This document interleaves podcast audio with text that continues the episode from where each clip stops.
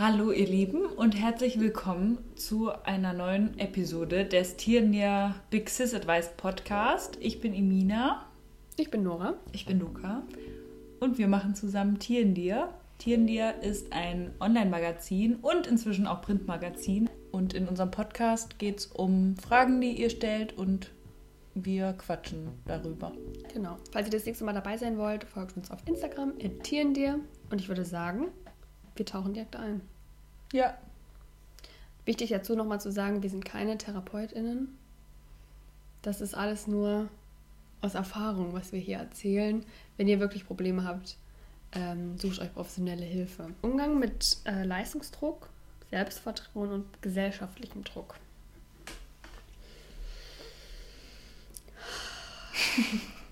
Atmen. Leistungsdruck. Ich persönlich spüre Leistungsdruck vor allen Dingen im Studium, wenn es so um Noten und sowas geht. Und ich muss mich immer extrem zusammenreißen und versuchen, mich nicht in, mit diesem Strom mitreißen zu lassen von Leuten, die viel auf Noten geben, weil mich das innerlich kaputt macht, nach einem, nach einem, wie heißt das denn, nach einem Ziel hinterher zu rennen ähm, oder einer perfekten Version von etwas, ähm, was ich aber gar nicht sein will, weil dieses Studium nicht ich ist. Was ich, was ich gerne mache, wie Tierendiere oder meine YouTube-Videos oder sowas oder meine Hobbys, mm, da verspüre ich diese Art von Leistungsdruck nicht mehr. Das ist, das ist viel freier, das kann ich selbst entscheiden. Aber wenn irgendwie eine ganze Institution dahinter steht oder auch wenn Leute davon abhängen oder wenn du bewertet wirst. Und ich glaube, das ist in unserer Gesellschaft allgemein sehr schlimm, dass immer alles bewertet wird. Ob das jetzt beim Studium ist oder in der Schule oder bei Shopping Queen. Es gibt immer irgendwie 0 von 10 Punkten oder sowas. Ähm, warum machen wir nicht einfach, um zu machen? Das ist immer so meine Frage zum, zum Leistungsdruck. Aber ansonsten habe ich mich da sehr von verabschiedet. Ich will ich, weil ich mir einfach sage, Druck tut meinem Leben nicht gut und überall, wo ich Druck empfinde, da gehe ich, da nehme ich mich zurück von. Das lasse ich nicht mehr zu. Ich glaube auch, dass Leistungsdruck mit gesellschaftlichem Druck oft einhergeht. Mhm. Also das begünstigt, bedingt sich gegenseitig. Und ich habe das Gefühl, bei mir wurde das immer weniger. Also dadurch, mhm. dass in der Schule, das war noch am meisten und jetzt in meinem Studium habe ich das eigentlich auch schon nicht mehr so. Ich weiß, dass es an anderen Kunsthochschulen wahrscheinlich anders ist, aber bei uns ist das eben überhaupt nicht so. Und ich glaube, ähm, natürlich kommt es auch immer darauf an, irgendwie, was für einen Job man hat oder so, aber ich glaube, man wird halt, wenn man älter wird, auch gefestigter einfach und hat mehr Selbstvertrauen und ähm, muss sich nicht mehr so diesem Leistungsdruck irgendwie beugen, habe ich so das Gefühl, weil der ein, die einzige Person, der du eben irgendwie dich rechtfertigen musst oder vor der du quasi deine Leistungen beweisen musst, bist am Ende du und niemand anders sollte das sein. Solange man nicht im Team arbeitet. Also eine ganz große Sache, die ich da jetzt noch hinzufügen möchte, ist ja auf jeden Fall auch das Vergleichen zu anderen Leuten, mhm. was das, glaube ich, auch ganz doll begünstigen kann. Ähm, und ich glaube, das ist auch so eine Sache, die man lernt, wenn man ein bisschen älter wird, dass man halt bei sich ist und dass man einfach aufhört, sich mit anderen Leuten zu vergleichen. Ich glaube, das hört nie komplett auf. Das schafft ja. man wahrscheinlich nicht. Aber dass man bei sich ist und für sich weiß, man gibt das Beste ähm, oder man macht dieses und jenes einfach vom Herzen gern, dann ist da dieses ständige Vergleichen gar nicht mehr. Und ähm, dann würde ich sagen, hört auch der Druck auf, egal ob Leistungsdruck oder gesellschaftlicher Druck. Kannst du mir mal dieses schwarze Heft geben, was in der Mitte ganz rechts liegt? Ich hatte nämlich, da saß ich glaube ich in einem, in einem Call oder so mit meiner, mit meiner Bachelorarbeitsgruppe. Da habe ich geschrieben, das Gefühl, nicht genug zu sein, immer unter Druck zu stehen, jederzeit Fehler machen zu können, die von Bedeutung sind. Ich fühle mich nicht wohl in dieser Leistungsgesellschaft. Weil, das jetzt das Beispiel an meiner Bachelorarbeit, ich habe da halt was gemacht, wo andere mit drangehangen haben und wo etwas von dir erwartet wurde. Ich glaube, das haben auch viele Leute im Job. Und man hat so Angst, Fehler zu machen, weil es irgendwie nicht erlaubt ist, eben mal stehen zu bleiben, sondern es muss irgendwie immer nach oben gehen. Und das ist einfach, da muss man sich versuchen, so gut wie möglich zu, von, zu befreien, wenn man das machen kann.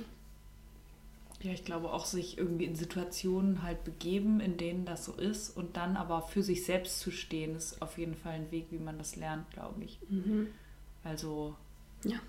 Und auch ein Weg, wie man dann in dem Zuge Selbstvertrauen entwickelt. Aber das ist jetzt natürlich ein schwieriger Rat. Also ich weiß jetzt keinen praktischen, angewandten Rat, leider.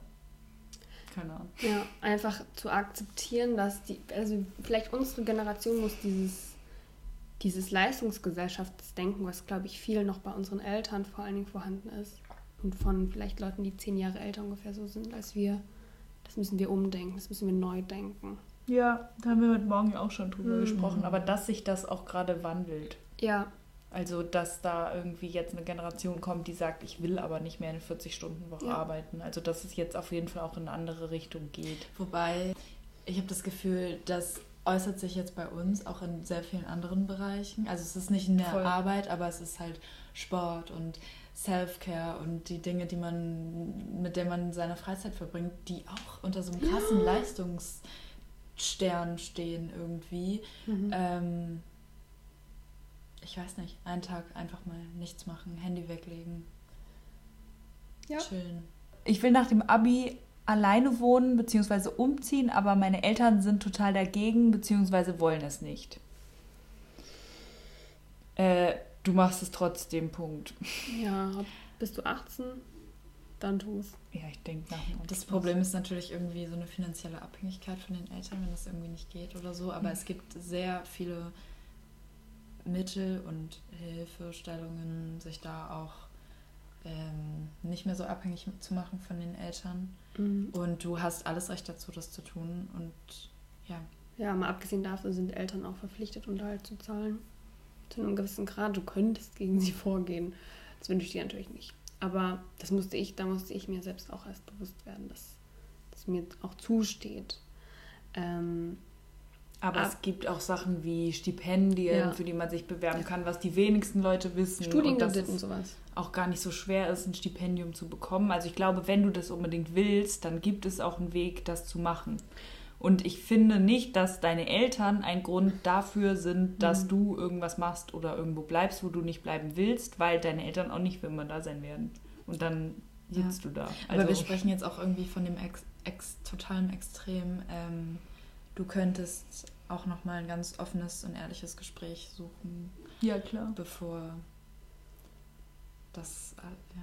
Ich weiß ja nicht, was deine Eltern dir für Gründe nennen. Ja, habe ich jetzt auch gerade gedacht. Also vielleicht einfach mal ergründen, warum überhaupt. Also ja. ob es da einen triftigen Grund für gibt. Vielleicht kannst du erstmal aus dem Haus rausziehen, aber in derselben Stadt oder so bleiben. Wie soll ich damit umgehen, wenn ich wieder close mit meinem Ex werde, der Shit zu mir war? Er war, er war Shit zu ihr, er war Kacke zu ihr. Okay. Aber ich verstehe die Frage nicht ich ganz. Nicht. Sie möchte wieder eng mit ihm werden oder sie weiß nicht, wie sie damit umgehen soll, falls das passiert. Ich glaube, ja, was? Ich glaube, es läuft darauf hinaus, dass sie wieder eng zu ihm wird. Aber er war eigentlich doof zu ihr und sie schlitterte aber gerade so wieder rein. So verstehe ich das jetzt zumindest.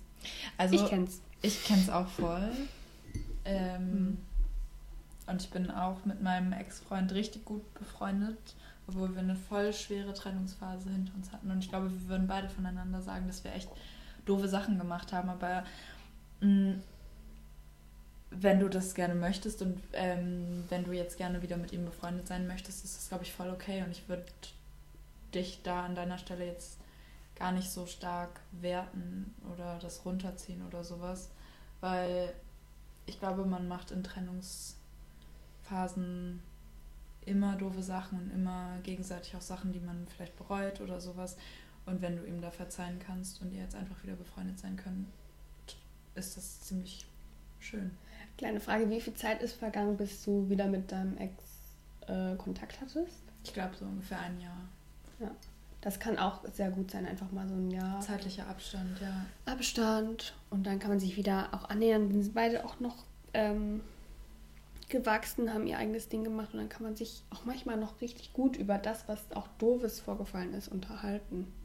so eine Beziehung ändert sich dann ja auch total. Also die ist ja dann komplett anders, so die Dynamik zwischen den beiden Menschen, als, ja. als man noch zusammen Ja. war, wenn man dann auf einmal freundschaftlich so aufeinander trifft. Und manchmal ist das dann auch gar nicht, liegt es dann gar nicht mehr so dazwischen, was da vorgefallen ist. Ja. Weil es einfach irgendwie anders ist. Und es ist halt voll wichtig zu verstehen, dass nur wenn jemand mal was Doofes gemacht hat, das nicht die komplette Person ist, sondern auch nur ein kleiner Teil von einer Person und die Person trotzdem noch ganz viele andere Facetten hat, ähm, die total gut und toll sein können. Gleichzeitig wissen wir aber natürlich auch nicht, was passiert Ja. ist. Also es kommt natürlich auch drauf an, was passiert Mhm. ist. Also pass auf jeden Fall auf dich selbst auf und wenn du das Gefühl hast, es tut dir gut, dann taste dich wieder daran. Hab Angst, in meiner Unistadt niemanden kennenzulernen. Da haben wir doch gute Geschichten. Dass man es doch tut. Man hat, jede Person hat Angst, in einer neuen Stadt keine Freunde zu finden. Ja, aber alle gehen ja dahin und sind alleine. Und deshalb ist es nicht. Also man findet immer jemanden. Immer. Vor allen Dingen, wenn du in die WG ziehst. Aber auch einfach, wenn du dann eine Ausbildung hast, ob es jetzt beim Studium ist oder eine Ausbildung an sich oder eine Schule, da triffst du auf Leute, so wie Emina gerade gesagt hat. Oder ähm, beim Hobby, Hobbys sind immer auch gut. Sowas, keine Ahnung, beim Ballett oder beim Sport, keine Ahnung. Ja. Mhm. So kleine Sachen, die man neben der Ausbildung oder Uni noch hat. Und halt WGs, sind auf jeden Fall auch Und ein Partys. guter Anhaltspunkt. Ja.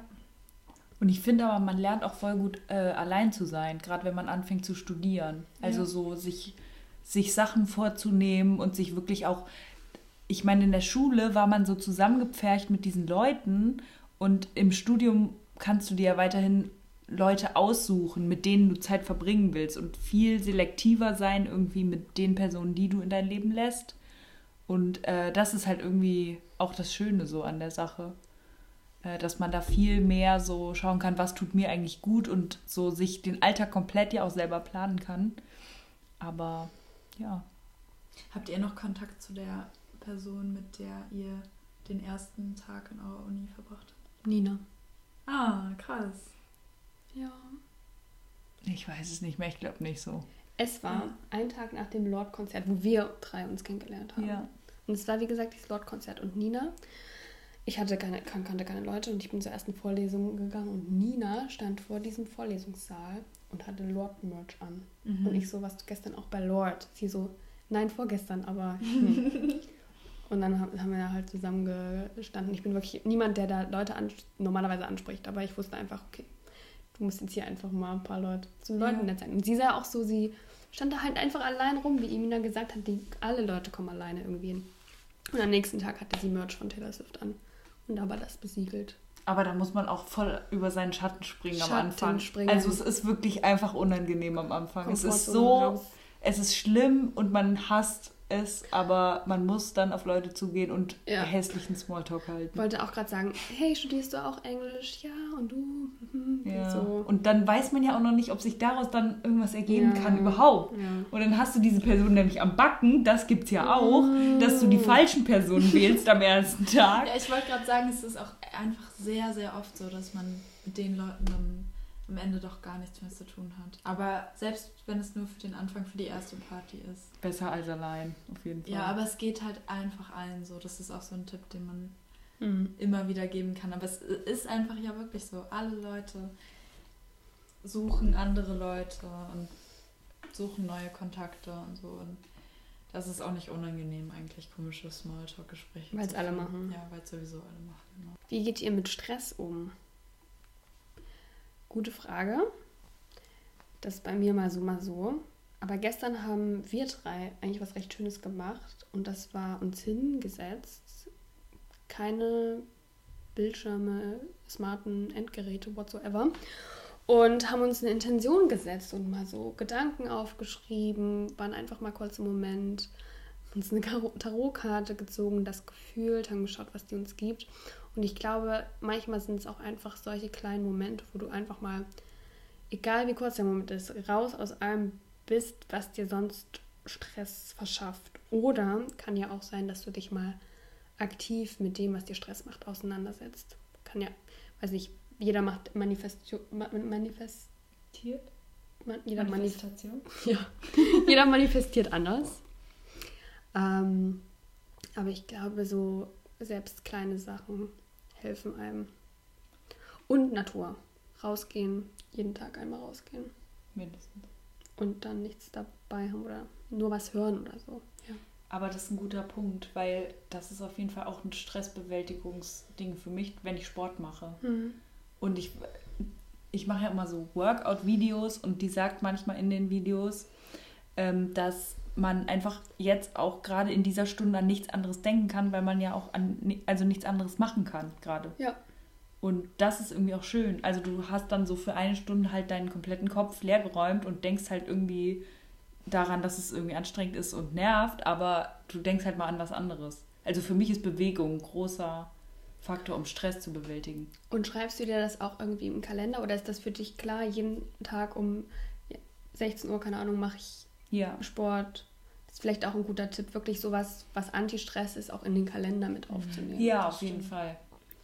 Ja. Und das als Teil zu sehen auch. Also ich habe, ich weiß nicht, mit wem ich darüber gesprochen habe, auf jeden Fall haben wir so darüber gesprochen, ja, die Person hat irgendwie Zeit dafür Sport zu machen und die andere irgendwie nicht.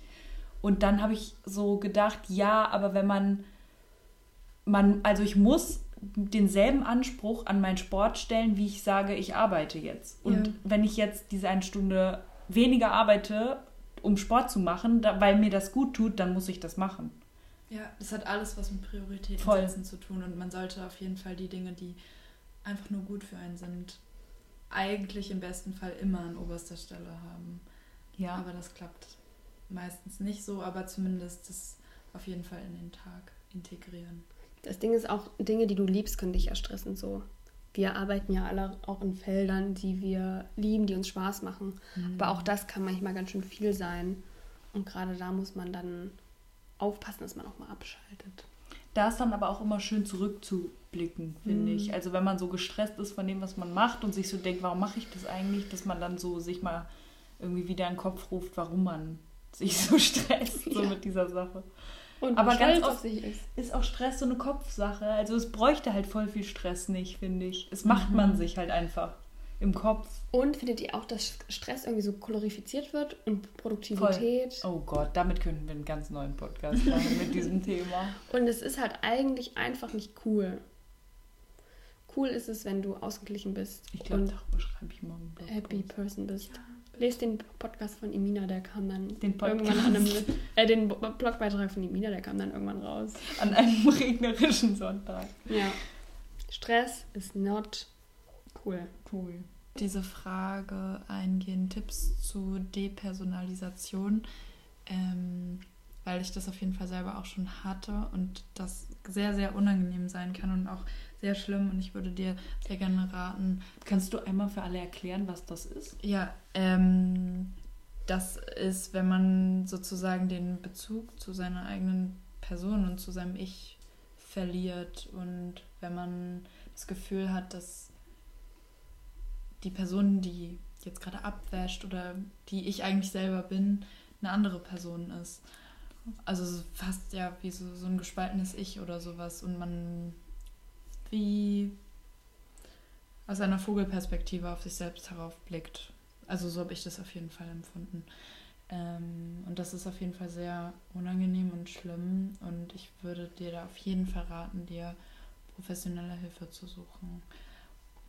Und mit Leuten, mit engen Leuten, nahestehenden Leuten zu reden, ähm, aber halt auch immer mit dem Wissen, dass die dir vielleicht in dieser Situation auch nicht wirklich helfen kann, können, sondern du dir auf jeden Fall professionelle Hilfe suchen solltest von Leuten, die sich damit auf jeden Fall auskennen.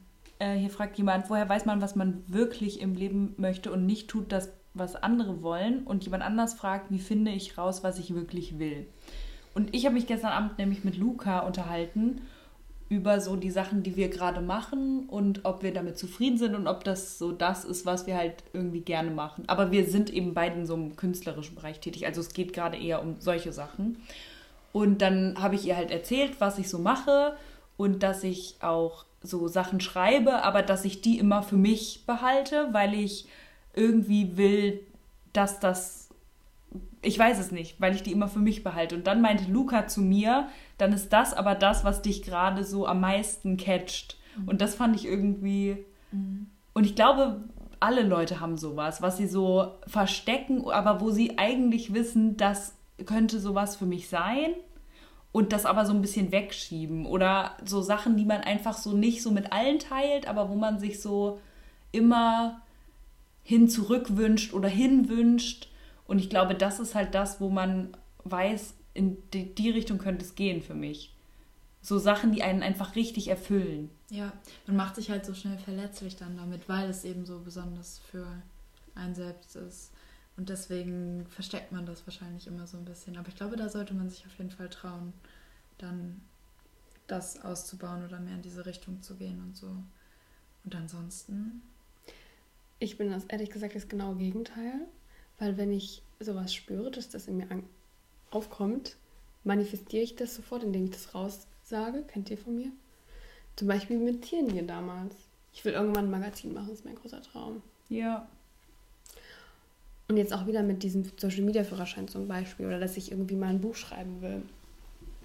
Das sind immer, am Anfang sind das so kleine Sachen, die ich mir denke und dann denke ich so, vielleicht könnten die wahr werden und dann sage ich es raus.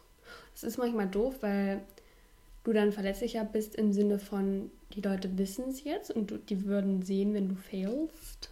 Also wenn du, wenn es schief geht. Aber auf der anderen Seite ist es auch ein bisschen so ein Ansporn.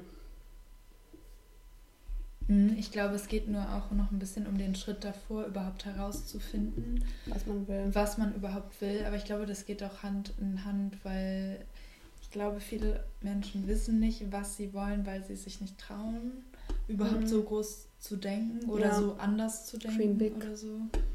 ja. Oder auch, wenn, ich finde halt, man ist dann voll gehemmt, wenn man weiß, dass voll viele Leute um einen rum so krasse Pläne haben und die so verfolgen. Mhm. Und ich glaube, das lähmt halt auch total viele Leute, die sich vielleicht einfach wünschen, ich möchte mal einen Job haben und ich möchte Kinder. Ja. Und das ist eigentlich das, was sie möchten. Und um sie rum machen aber alle krasse Sachen und dann haben sie selbst das Gefühl, dass sie irgendwie auch krasse, krasse Sachen machen müssen. Ja. Aber es müssen nicht alle krasse Sachen machen. Nee, überhaupt nicht. Und wenn du kleine Wünsche hast, dann und das, das ist, was dich glücklich macht, dann ist das doch geil. Vielleicht darf man sich auch einfach nicht so von den Medien und von Social Media und so beeinflussen lassen. Ja, aber es war auch interessant. Jetzt unser erster Impuls war direkt wieder irgendein also dass ein, ein Traum etwas ist, was ein großes Projekt wäre zum Beispiel oder irgendwas Berufliches oder so. Vielleicht ist auch einfach der größte Traum von vielen Leuten, gesund zu sein oh, ja. und liebe Menschen in seinem Leben zu haben. Aber ich glaube so, das, was uns wahrscheinlich allen einig ist, ist genau das, was du gerade gesagt hast, gesund sein und sowas. Diese ganz unten an der Pyramide und erst wenn diese Sachen gegeben sind, kann man vielleicht Sachen darauf aufbauen und mhm. mehr wollen. Horch mal in dich rein. Horch ist auch so ein Horch. schwieriges Wort für mich. Horch. Horch. Horch. Horch mal in dich rein. Horch. Horch. Wie, wie dich. Horch. Horch. Dich. Dich. oh. Herbstblues, das Wetter zieht mich immer total runter. Darüber haben wir auf jeden Fall schon Hier. einen Tiernir-Post geschrieben, zwar über den April-Blues, aber das passt vielleicht auch ganz gut. Du hast mehrere Blues-Texte geschrieben. Ja, also auch Winterblues. Daran merkt man vielleicht auch, dass es uns auf jeden Fall auch so geht. Aber was hilft dagegen? Ich finde es eigentlich auch ganz gemütlich. Kerze, Blume. Das Beste Freunde, aus der Situation. Lasagne. Ich glaube auch anerkennen, dass es halt einfach nicht so abgeht im Herbst wie im Sommer. Im Sommer ist man, bin ich jeden Tag eigentlich nur draußen bis abends und will in der Sonne sein und auf einmal ist man wieder eingepfercht und es ist irgendwie Heizungsluft und man denkt sich so toll, ist live ist vorbei. Oh, das ist so, crazy. Das, ich bin genau unter. Ja, ich weiß. Das Gegenteil. Ich, ich auch. Sommer, tschüss. Ja, ich finde Herbst auch eigentlich echt toll und gemütlich. Aber wovor ich echt ein bisschen Angst habe, ist jetzt Corona, Winter. Wie wird das sein? Also, hm. wenn man sich noch nicht mal so draußen im Park trifft. Die Zahlen sind jetzt höher als im März. Ja. Aber das ist jetzt auch nicht so ermutigend. Also. Hm Weiß ich nicht, glaube einfach den Herbst so umarmen und so versuchen halt irgendwie schöne Sachen auch im Herbst zu machen. Spazieren gehen, heiße Schokolade trinken. Kastanien sammeln, Kuchen. Essen, Pullis anziehen. Flohmärkte. Mit Abstand. Stimmt. Ich liebe den Herbst. Filme gucken, lesen. Ich finde, das sind alles so gemütliche Sachen, die man Ja. sehr, sehr gut auch im Herbst macht. Und ich glaube auch, dass es eine ganz menschliche Sache ist, dass man nach jeder Jahreszeit so ein bisschen Blues hat. Ich habe aber noch eine richtig schöne Sache, die ich dazu vorlesen möchte. Das hat Ode an die Freude gepostet. Und zwar, Autumn exists to remind us that things must end to begin again. Liebe Freundinnen, herzlichen Dank fürs Zuhören. Vielen Dank, dass ihr eingeschaltet habt. Ähm, folgt uns auf jeden Fall auf Instagram, wenn ihr das nicht verpassen wollt, wenn wir mal eine neue Episode aufnehmen und ähm, dazu Fragen stellen. Und ansonsten würde ich sagen, bis zum nächsten Mal. Folgt uns auf Spotify. Und auf iTunes könnt ihr Bewertungen schreiben. Tschüssi! Danke fürs Zuhören. Bis bald. Bye!